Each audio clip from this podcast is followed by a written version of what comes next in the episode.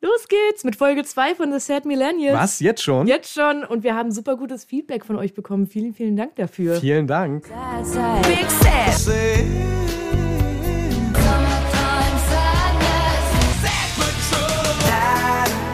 Willkommen zur zweiten Folge von The Sad Millennials. Ich bin Isabella Kaldert, auch bekannt im Netz als Easy Peasy. Und mir gegenüber sitzt Daniel Rovirojo Steer. Und wir haben heute eine ganz besondere Folge. Wir reden nämlich über etwas, was große Veränderungen für die ganze Serienwelt haben kann. Vom 1. auf den 2. Mai wurde nämlich beschlossen, dass es einen unbefristeten Streik der DrehbuchautorInnen geben wird.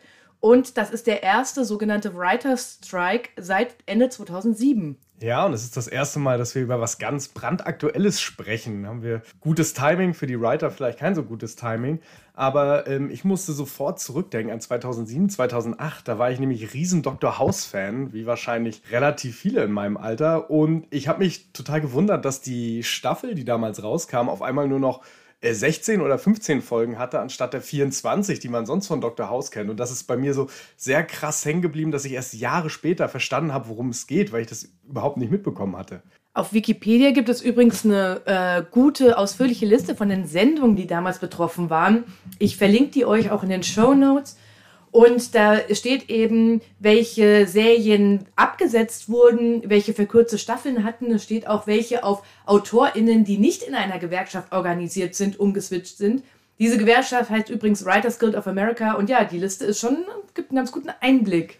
Und wir haben uns ja vorbereitet auf diese Sendung. Richtig. Man glaubt es kaum. Wir haben uns ja vorbereitet und haben uns auch nochmal angeguckt, was waren die Gründe für den Streik damals, was sind die Gründe für den Streik heute und äh, passend auch kurz nach dem 1. Mai nehmen wir diese äh, Folge auf, geht es natürlich um Arbeitnehmerinnenrechte und damals waren es ja besonders diese Rechte für DVD-Verkäufe. Mhm. Für die Autorinnen wollten da völlig nachvollziehbar einen größeren Anteil an den damals noch äh, sehr, sehr wichtigen DVD-Verkäufen haben. Kleiner Spoiler, heute geht es nicht mehr um DVD-Verkäufe. Hast du noch DVDs? Ich, ähm, man sollte ja wieder anfangen. Das ist Richtig. vielleicht für, ein anderes, für, für eine andere Sendung Thema, warum Streaming-Dienste unsere Lieblingsserien wegschmeißen. Nee, und heute ähm, geht es halt genau darum, um der, die Streaming-Welt, in der wir leben und auf die dieser damalige Vertrag zwischen den Studios und den AutorInnen gar nicht ausgerichtet war. Ja, wir haben euch einige Zahlen rausgesucht, die Robi Rojo gleich nochmal genauer darlegen wird als Ökonom. Da bin ich nicht so gut drin. Aber ähm, ich kann euch schon mal sagen, der durchschnittliche Lohn von DrehbuchautorInnen war im Jahr 2021, äh, lag der bei 260.000 US-Dollar im Jahr, was 95 mehr oder weniger exakt die gleiche Zahl war, angepasst an die Inflation. Und das klingt erstmal gut. Wir hören gleich, warum das gar nicht so gut ist. Und um das zu verdeutlichen, möchte ich euch zunächst noch eine Anekdote erzählen, die nämlich ein Screenwriter von Handmaid's Tale namens John Herrera äh, in, in Variety erzählt hat. Und der musste nämlich, wie gesagt, der war bei Handmaid's Tale, also einer super großen Serie, Drehbuchautor. Und der musste aber gleichzeitig einen zweiten Job annehmen äh, als Lyft-Fahrer. Lyft ist sowas wie Uber, äh, gibt es nur in den USA oder in Nordamerika. Aber es ist halt ein Uber-Fahrer sozusagen. Und er hat dann erzählt dann, dass er dabei öfter mal mit Fahrgästen quasi an einem Werbeplakat für Handmaid's Tale vorbeigefahren ist. Und das finde ich ist so eine relativ gute visuelle äh, Anekdote dessen, wie, wie prekär der, die Lage von vielen DrehbuchautorInnen überhaupt ist. Ja, genau. Das ist ja, wenn man auf Twitter mal guckt, da gibt es ja eine ganze Reihe solcher Anekdoten. Ein Writer von The Bear, dieser sensationell gut angekommenen äh, Serie, sagte, dass er mit einem Negative Bank Account zur Preisverleihung und einen Preis ja. äh, gegangen ist einen Preis für angenommen hat. Und wie schon gesagt, ich habe mich mal in die Zahlen reingeguckt und diese Zahlen, um die es jetzt geht, das sind Zahlen direkt von dieser Gewerkschaft der AutorInnen, die die durch Umfragen erheben. Und wir haben ja schon gehört, dass die durchschnittliche Bezahlung seit 1995 identisch geblieben ist im Prinzip. Also im Durchschnitt verdienen die 250.000 Dollar, alles angepasst an, an quasi die heutige Kaufkraft davon. Ähm, auf der anderen Seite können wir aber sehen, dass die wöchentliche Bezahlung der einzelnen AutorInnen seit 2013 um 4% gesunken ist. Und wenn wir das inflationsbereinigen, dann ist das, sind das 20% weniger. Und diese beiden Diskrepanzen, die ja nicht so gut zusammenpassen, mhm. die sind ein Indikator dafür, dass die Verteilung ungleicher wurde. Das heißt, es gibt höchstwahrscheinlich mehr Leute, die sehr, sehr, sehr, sehr viel verdienen mhm. ähm, und aber noch viel, viel mehr oder eine große Menge an Leuten, die weniger verdienen als damals. Und Ein großes Problem, das wir haben, ist, dass die, diese Writers Guild seit 2014 keine Medianeinkommen mehr veröffentlicht, sondern halt nur noch die Durchschnittseinkommen. Und äh, da muss ich sofort reingrätschen, weil ich als nicht ökonomisch sonderlich befähigte oder wissentliche Person natürlich keine Ahnung habe, was ein Medianeinkommen ist. Der Median ist quasi der Wert, der, wenn wir so eine Datenreihe haben und wir reihen die der Größe nach auf, der genau in der Mitte ist. Ein kleines Beispiel, um das zu verdeutlichen. Wenn wir elf Menschen mhm. haben und wir stellen die auf vom kleinsten bis zur größten Person, dann wäre der Median genau die Person, die in der Mitte steht. Okay. Und der Mittelwert ist halt einfach der Durchschnitt. Das heißt, wir würden diese elf Körpergrößen aufaddieren und würden die ganze Geschichte dann durch elf teilen. Und das große Problem ist, diese Mittelwertgeschichten sind natürlich deutlich anfälliger für Ausreißer. Ne? Wenn wir da elf Leute stehen haben und einer von denen wäre 100 Meter, dann wären die Leute im Schnitt 10 Meter groß, mhm. obwohl alle anderen vielleicht genau 1,80 sind. Ja, okay. Okay. Genau. Ja. Das heißt, Median zeigt uns die Verteilung ein bisschen besser an, Mittelwert zeigt uns, wie viel Geld im Umlauf ist und es wäre am idealsten, wenn wir beide Werte haben.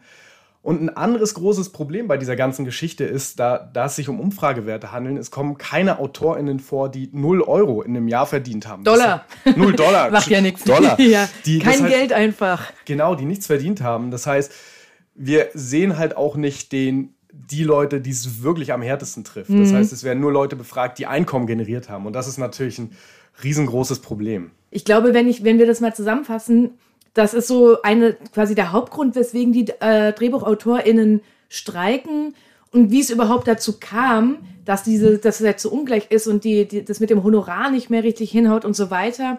Das sind eigentlich so drei Gründe und die, oder drei Probleme, die wir da ausgemacht haben. Zum einen, wir haben ja gerade schon erwähnt, der letzte äh, Streik war Ende 2007. Damals gab es Streaming noch nicht.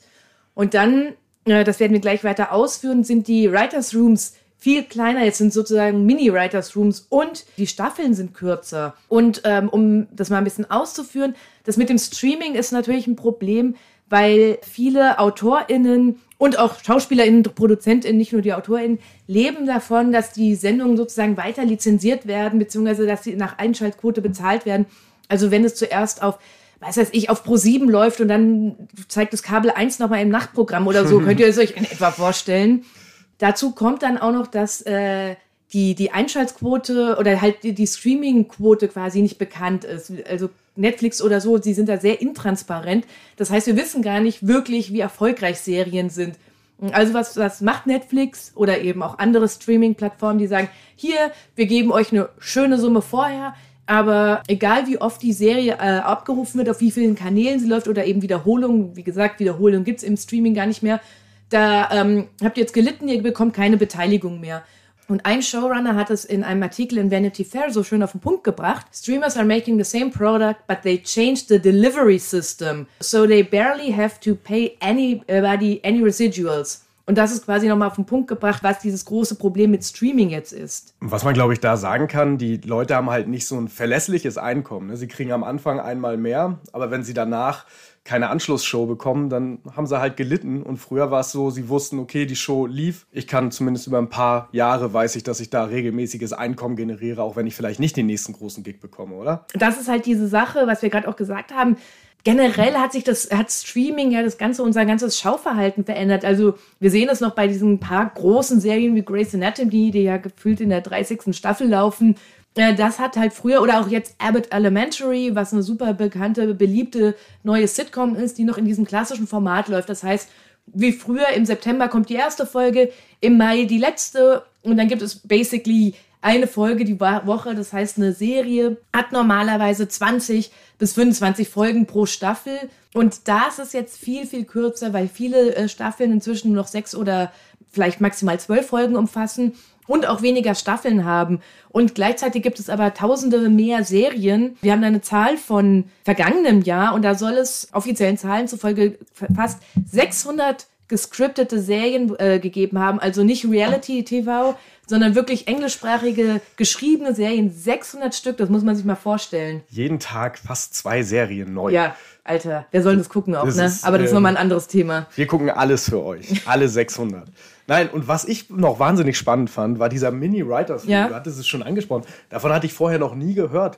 Und das ist ein ganz, ganz wichtiger Punkt, der äh, damit in die Verhandlungen reingeht. Denn wenn man sich mal früher überlegt, wie das beim Kabel-TV war, da gab es noch diese Pilotfolgen. Ich weiß nicht, die waren, ich bin kein großer Freund von Pilotfolgen, weil die meistens nicht besonders gut sind aber die waren total wichtig für diese AutorInnen. Ich möchte da nochmal ganz kurz reingrätschen. Äh, ich finde es witzig, dass man bei einigen Serien so richtig krass gut erkennt, was eine Pilotfolge ist, weil die halt wirklich teilweise Monate vor der eigentlichen Staffel aufgenommen wurden. Das heißt, die Haare sind, bei Buffy zum Beispiel sieht man das super gut, die Haare sind anders, das Wetter ist anders. Ja, das war die Pilotfolge, genau. Oder wenn man merkt, dass der Hauptdarsteller auf einmal ein mittelguter Schauspieler ist, wie bei Gossip Girl, und jemand anders dann in diese Figurposition reingeschrieben Teilweise wird. wurden die Nebenfiguren auch einfach nochmal ausgetauscht. Also das gab's alles. Das war genau früher die klassische Pilotfolge. Äh, ja. Genau, und wenn Sorry, man sich ja. das vorstellt, dann wurde die Pilotfolge halt vorher geschrieben, da gab es ein Konzept, da saßen auch AutorInnen natürlich in diesen Writers Rooms. Also es war natürlich ein viel kürzerer Prozess, weil man hat erstmal nur eine Pilotfolge, dann hat das Network geguckt, funktioniert die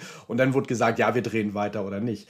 Inzwischen gibt es diese Mini-Writers Rooms, die finden statt, bevor eine Serie genehmigt wurde quasi vom Network. Und da sind deutlich weniger Autorinnen, die deutlich schlechter bezahlt werden. Und die entwickeln nicht nur eine Folge, sondern meinetwegen die ersten vier, fünf, sechs Folgen, machen das komplette Worldbuilding. Das heißt, sie geben ein sehr genaues Konzept. Und sie wissen aber noch gar nicht, ob die Show dann gedreht wird. Und wenn die Show dann nicht gegreenlightet, wie man mhm. in Hollywood so schön oh, sagt, uh. gegreenlightet wird, dann haben die natürlich ein Riesenproblem, dass sie wahnsinnig viel Arbeit reingesteckt haben, die erstens verschwindet die dann ja. nie wieder jemand sehen kann. Und zweitens, für die sie nicht weiter bezahlt werden, wo sie halt keinen langfristigen Gig haben. Und dann geht es wieder los, dass sie neue Sachen pitchen müssen, sich neue Sachen überlegen müssen. Und dass diese Mini-Writers-Rooms verschwinden, beziehungsweise dass das deutlich anders gemacht wird, das ist ein ganz, ganz wichtiger Punkt auch in der aktuellen, in dem aktuellen Tarifstreik. Ja. Genau. Und erste Auswirkungen sehen wir ja jetzt schon. Ne? Ich, äh, heute auf Twitter habe ich gesehen, dass Jimmy Fallon und diese ganzen Jimmy anderen. Jimmy Kimmel und so diese ganzen, genau. Dass die ihre Produktion eingestellt haben. Also die Late-Night-Shows, die, die einfach quasi jeden Tag live senden. Genau, weil man vergisst ja immer, die werden auch geschrieben die werden von auch Aut geschrieben, ja. Autorinnen.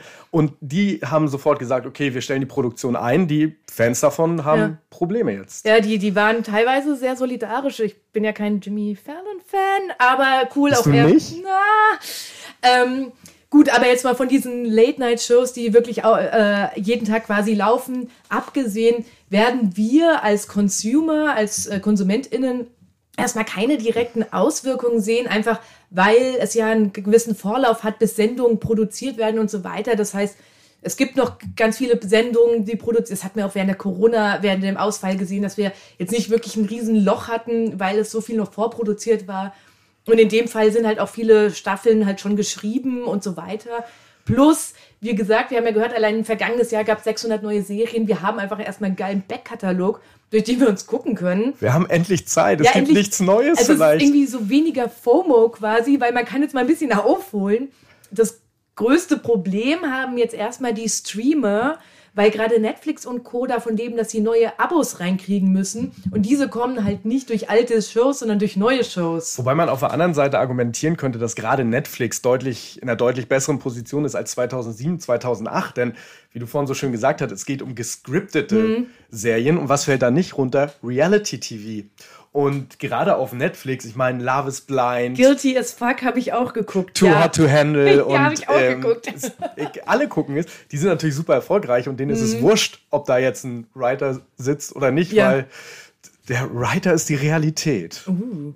Ich möchte noch einen Punkt anmerken, den wir noch gar nicht gesagt haben, weil wir reden jetzt hier die ganze Zeit über die DrehbuchautorInnen, aber wenn die Produktion von Ser Serien eingestellt werden oder pausiert werden, da ist ja, das zieht einen oberlangen Rattenschwanz mit sich, weil da sind die Caterer, die nicht mehr bezahlt werden oder die ja keinen Job mehr haben, Make-up-Artists, FahrerInnen und so weiter. Also das ist ein äh, Riesenbusiness, was da jetzt einfach erstmal einbricht. Ja, und das ist, glaube ich, auch dieses Problem, so solidarisch man sich natürlich mit diesen Autoren zeigen sollte, sind die natürlich im Vergleich zu den, diesen Berufen, die nicht die noch weniger im Rampenlicht stehen, haben die natürlich relativ großen Einfluss in mhm. Hollywood, ne? Wenn die Caterer streiken, bockt ich, das erstmal keinen so. Ich glaube, ja. dann würden keine dann sagen, die, dann müsst ihr euch euer Sandwich selber mitbringen.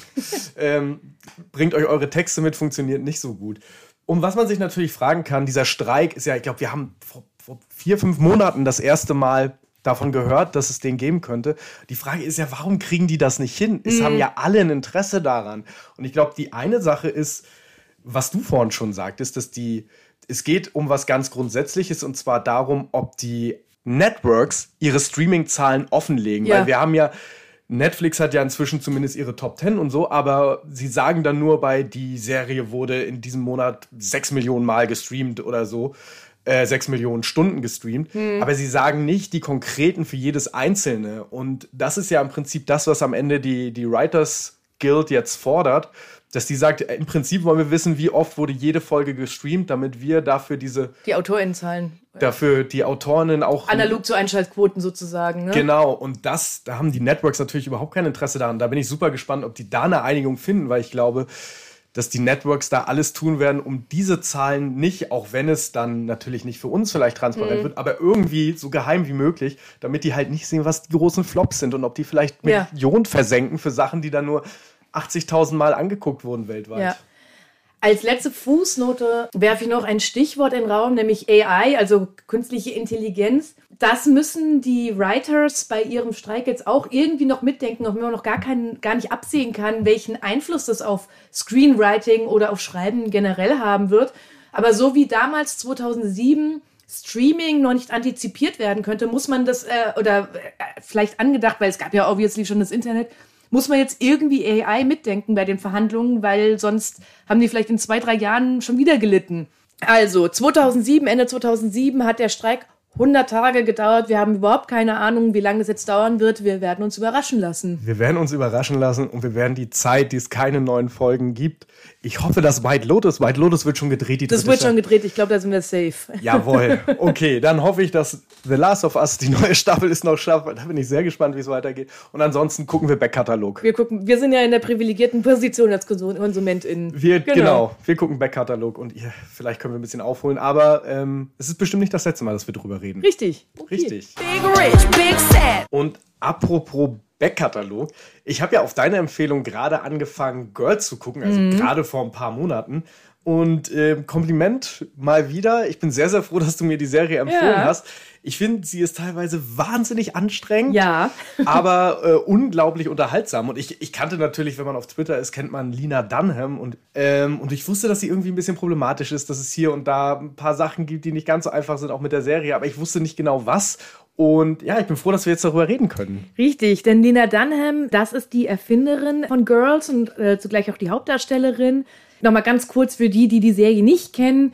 Es geht um vier Millennial Girls in Brooklyn und um ihre Alltagsstruggles. Und der Vorwurf an die Serie und damit eben auch an Lena Dunham war unter anderem, dass die Serie sehr weiß ist, gerade wenn man bedenkt, dass sie in New York, in Brooklyn spielt, eigentlich fast nur weiße DarstellerInnen auch in den Nebenfiguren zu sehen.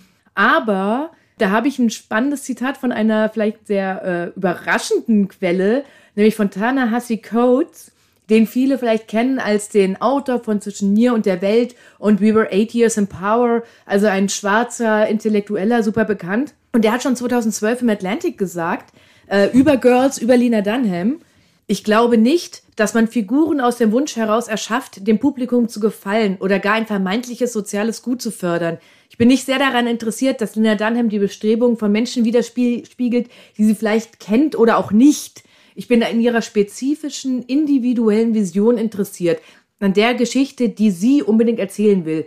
Wenn diese Vision ausschließlich weiß ist, dann soll es so sein. Spannendes Zitat. Ich fand das sehr, sehr faszinierend, als du mir das, das erste Mal gezeigt hast. Und es ist ja auch bei uns beiden ganz interessant, weil wir, glaube ich, die beiden Arten von Menschen sind, die es bei Girls so gibt. Du kanntest die Serie obviously schon länger, Ja. wahrscheinlich als sie rausgekommen ist, Richtig. oder? Genau, und ich habe jetzt vor einem halben Jahr angefangen, die Serie zu gucken. Und ich habe den Eindruck, dass es relativ viele Menschen gibt, die jetzt vielleicht zum ersten Mal Girls gucken oder das rewatchen und darüber vor allen Dingen wieder reden. Und ich frage mich, warum reden wir jetzt über Girls wieder? Ja, ich habe da ehrlich gesagt mehrere Theorien dazu. Die eine ist, dass die Serie jetzt inzwischen zehn Jahre alt ist. Also sie ist 2012 äh, äh, erschienen und ging bis 2017. Und das heißt, nach zehn, nach gut zehn Jahren kann man zum ersten Mal ein bisschen Resümee ziehen, auch darüber, was für einen Einfluss sie vielleicht hatte. Und äh, da sind wir wieder bei Twitter. Da wird in letzter Zeit sehr, sehr oft Bezug darauf genommen. Ich sehe auch erstaunlich oft Marnie, das ist eine der vier Girls und vielleicht sogar die schlimmste, wobei darüber könnte man debattieren. Darüber kann man sehr lange Darüber streiten. kann man wirklich sehr lange streiten. Und die wird gespielt von Alison Williams und die wiederum war letztes Jahr in einem sehr erfolgreichen, sehr memeable Science-Fiction-Horrorfilm zu sehen, Megan, mit äh, drei als E. Habt ihr, wenn ihr den Film nicht gesehen habt, habt ihr bestimmt diese Puppe gesehen. Und ich glaube, das könnte einer der Gründe sein, warum wir jetzt gerade so viel über Girls reden. Und was ich festgestellt habe, dass eine ganze Reihe meiner Lieblingsserien sehr, sehr deutlich auf den Schultern von Girls stehen. Also die danach kamen, die es wahrscheinlich aber so ohne Girls nicht geben würde oder die zumindest es nicht so einfach gehabt hätten zu publizieren oder veröffentlicht zu werden. Und da ist einmal Crazy Ex-Girlfriend, dieses mit Rachel Bloom, dieses ähm, so ein bisschen musicalhafte Comedy-Serie und auf der anderen Seite natürlich Fleabag. Deine Lieblingsserie. Meine absolute Lieblingsserie. Die beide auf der, auf der Idee basieren, dass es Frauenfiguren gibt, die ziemlich viele Fehler haben, die unsympathisch sind, die einfach die einfach nicht perfekt sein müssen und realistisch sind. Ja, und äh, genau, und da fällt mir auch noch Broad City ein, das, äh, ich glaube, 2014, also kurz nach Girls, zwei Jahre danach erschienen, also beziehungsweise es ist eine YouTube-Serie, die dann äh, groß wurde, ähm, auch mit wieder zwei weniger sympathischen Girls, Frauen in Brooklyn. Und Genau. das ist ja so ein bisschen so ein Recht, was gefühlt bis zu Girls nur Männern vorbehalten waren. Ich meine, wir haben ja eine ganze Reihe an, an Helden aus Serien wie Walter White, Don Draper, Tony Soprano und selbst so ein bisschen Homer Simpson, die absolut nicht perfekt sind, die teilweise wahnsinnig unsympathisch sind, aber denen wir trotzdem gerne folgen. Und da muss man sagen, da hat äh, Girls die Glass Ceiling gebrochen, für diese Art äh, Frauenfiguren zu erzählen, was ich super spannend finde und mir jetzt erst klar wird, wie wichtig diese Serie war. Ja, total. Äh, da möchte ich sofort noch anschließen. Ich finde ja jetzt, wo wir die Serie, wo ich sie nochmal gucke, ich finde sie erstaunlich gut gealtert. Ähm, wer hätte das gedacht? Jetzt mal von dieser mangelnden Diversity abgesehen, scheinen, auch wenn man jetzt so ein bisschen die aktuelle Rezeption anguckt, viele jetzt erst zu erkennen, dass Hannah, also Lena Dunhams Figur, und ihre Freundin nie so angelegt waren, sympathisch zu sein. Eher im Gegenteil, sie sollten unsympathisch sein. Und ich finde generell, das fällt mir jetzt noch mal äh, umso mehr auf, hat Girls ein extrem gutes Storytelling, super gute äh, Figuren. Und, und das ist vielleicht sogar das Herausragendste, es gibt so ein paar Standalone-Folgen, also Folgen, die sich, die unabhängig vom Rest der Staffel zu gucken können, dass äh, man gucken kann. Das heißt, ihr, selbst wenn ihr Girls jetzt nicht komplett durchgucken wollt, könnt ihr diese Standalone-Folgen einfach ohne Vorwissen auch schauen. Ähm, es sind ein paar wirklich herausragende Standalone-Folgen, von denen ich zwei nennen möchte. Einmal in der fünften Staffel gibt es eine Liebeserklärung an New York, wo besagte Marnie äh, durch New York stolpert. Oder in der sechsten gibt es eine MeToo-Folge, in der, äh, noch vor MeToo, äh, das damals, damals gab, lief diese Folge schon, in der Hannah als ähm, noch Jungschriftstellerin in die Wohnung von einem alten, bekannten Schriftsteller geht. Und das Spannende, und das bin ich wieder beim Storytelling und bei den guten Figuren, sind die krassen Graubereiche, die in dieser äh, Folge erzählt werden, so dass es am Ende so ist, dass Hannah dem manchmal einen direkten Vorwurf machen könnte und er sie trotzdem in eine sag mal, unangenehme Situation gedrängt hat. Und das ist halt wirklich toll geschrieben in dieser Vielschichtigkeit. Und das bei allen Vorwürfen, die man ihr machen kann, kann halt Lina Dunham. Absolut und ist meine absolute Lieblingsfolge, wenn ich die jetzt auch noch mal zum Besten geben Bitte. darf, ist in der dritten Staffel, glaube ich, die sogenannte Beach House Folge und da sind diese vier Freundinnen, die die das Herz sind dieser Serie, die sind zusammen in so einem Beach House und es geht alles schief und die die Folge endet quasi damit, dass die sich nicht mehr richtig gut abkönnen und wo wir davor mal dieses Bild haben, man die Serie wurde ja damals schon wahrscheinlich relativ viel mit Sex and the City verglichen. Ja, komplett zu Unrecht, aber wurde sie. Genau, und bei Sex and the City ist alles wird irgendwie immer gut zwischen den Vieren und hier ist es wirklich, alle verhalten sich schrecklich, ganz, ganz schrecklich. Aber das ist so gut erzählt und ich gebe irgendwie jeder Figur recht und bin bei jeder Figur, aber das kannst du doch nicht ernst meinen. Ja. Und das hat mir wahnsinnig gut äh, gefallen. Und wie du gesagt hast, was für ein herausragendes Writing und Storytelling. Ganz toll. Ja, jetzt im Nachhinein das nochmal zu gucken, finde ich es auch krass. Darüber haben wir auch schon geredet, wie oft Lina Dunham nackt ist. Das wurde ihr damals auch immer wieder zum Vorwurf gemacht, sozusagen. Es ist auch wirklich, also sie ist, sie wirklich sehr oft nackt. Aber ich finde es super spannend, weil sie hat jetzt, sagen wir mal, keinen konventionell normschönen Körper. Und das war gerade für diese Zeit, also es klingt, als wäre es so lange her, es ist gar nicht so lange her, aber das waren wir gesellschaftlich halt doch noch an einem anderen Punkt. Für diese Zeit war das sozusagen fast revolutionär.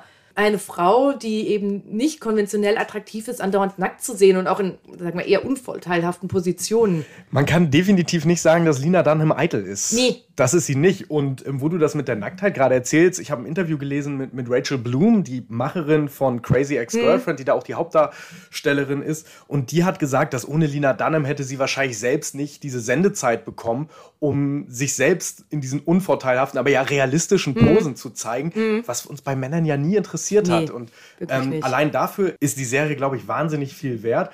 Und das, obwohl Lina Dunham nicht unproblematisch ist. Und äh, bei der Recherche für, diesen, für, für diese Folge ist mir halt eine Sache untergekommen, wo eine Schauspielerin, glaube ich, aus Girls ähm, sich an die Öffentlichkeit gewandt hat und dem Drehbuchautor sexuelle Belästigung vorgeworfen hat oder eine Vergewaltigung vorgeworfen hat. Und die, der erste Reflex von Lina Dunham war halt, dass sie gesagt hat, ich kenne den, das kann nicht sein, das stimmt Ja. nicht, das, sie lügt, ich habe erste Handinformationen. Und das, wo, wo Lena Dunham sonst immer so als Feministin getan hat, ne? Genau, und äh, später, ein paar Tage später, hat sie sich dann groß entschuldigt und gesagt, das Ja. stimmt nicht. Und Ja, ich frage mich da, also wenn wir jetzt zurückgucken auf den Cast von Girls, von Lena Dunham hat man irgendwie fast gar nichts mehr gehört.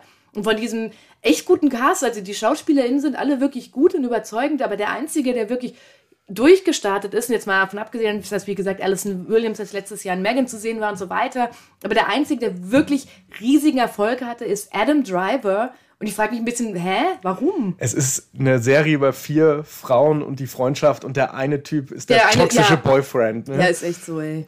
Und ähm, was ich ganz interessant finde und was, wo ich glauben würde, das hat auch damit zu tun, dass mehr über Girls zumindest in den Medien geschrieben wird, ist, dass Lina Dunham ihre Pause beendet hat und sie hat jetzt Die war freiwillig? Die war freiwillig, ja, sagt sie zumindest, dass Mhm. sie danach, sie hatte auch ein paar gesundheitliche Probleme, ist jetzt wieder gesund, ist wieder da und sie hat 2022 zwei Filme gemacht. Und vor allen Dingen einen möchte ich euch noch ans Herz legen und das ist Catherine Called Birdie. Das ist so ein, so ein Mittelalter-Coming-of-Age-Film, der auf ein Also im Mittelalter, nicht der Film ist Mittelalter. Nein, genau. Der Der, spielt- der, der spielt im Mittelalter und das ist eine Young Adult Novel aus den 90ern, die Mhm. den Dunham da verfilmt hat. Und die beiden HauptdarstellerInnen sind einmal Bella Ramsey, die wir alle jetzt kennen und lieben aus als Ellie aus Mhm, The Last of Us, genau. Und weil ich ja schön Fleabag schon erwähnt habe, Ja. äh, Andrew Scott, der Hot Priest, Uh. spielt Bella Ramseys Vater, haben eine sehr gute Energie zusammen in Mhm. dem Film. Und ich, ich hoffe, dass Lina Dunham gelernt hat und dass sie jetzt trotzdem ihr Comeback bekommt, weil sie ist eine wahnsinnig gute Autorin. Ja, das ist sie einfach.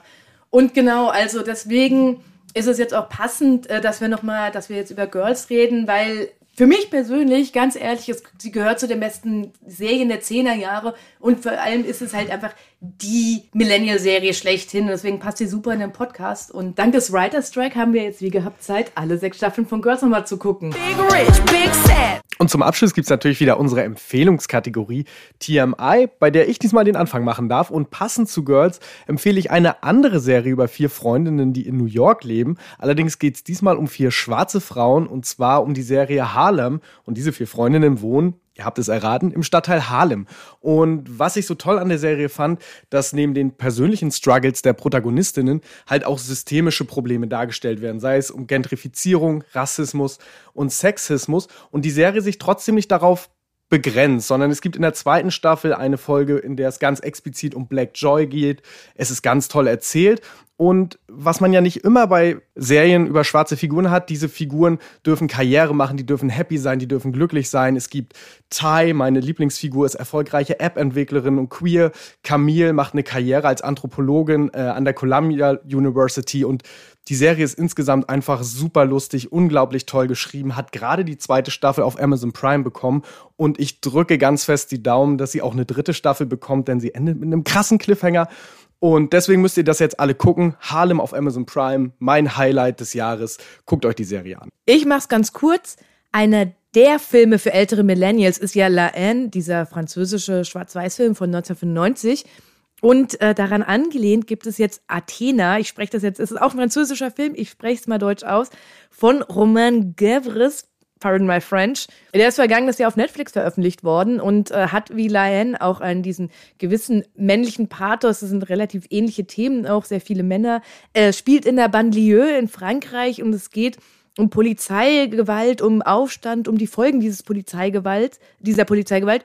Und es hat auch super krasse Kameraeinstellungen. Und ich muss, glaube ich, gar nicht so viel zum Inhalt erzählen, weil wer La Anne kennt, kann sich in etwa vorstellen, wie der Film ist. Also Athena auf Netflix. Big rich, big sad. Und das war die zweite Folge von The Sad Millennials. Wir hören uns wieder Anfang Juni. Und wenn euch die Folge gefallen hat, dann freuen wir uns natürlich, wenn ihr uns bewertet, wenn ihr uns weiterempfehlt, uns teilt und wenn ihr uns überall da, wo es Podcasts gibt, abonniert. Bis zum nächsten Mal.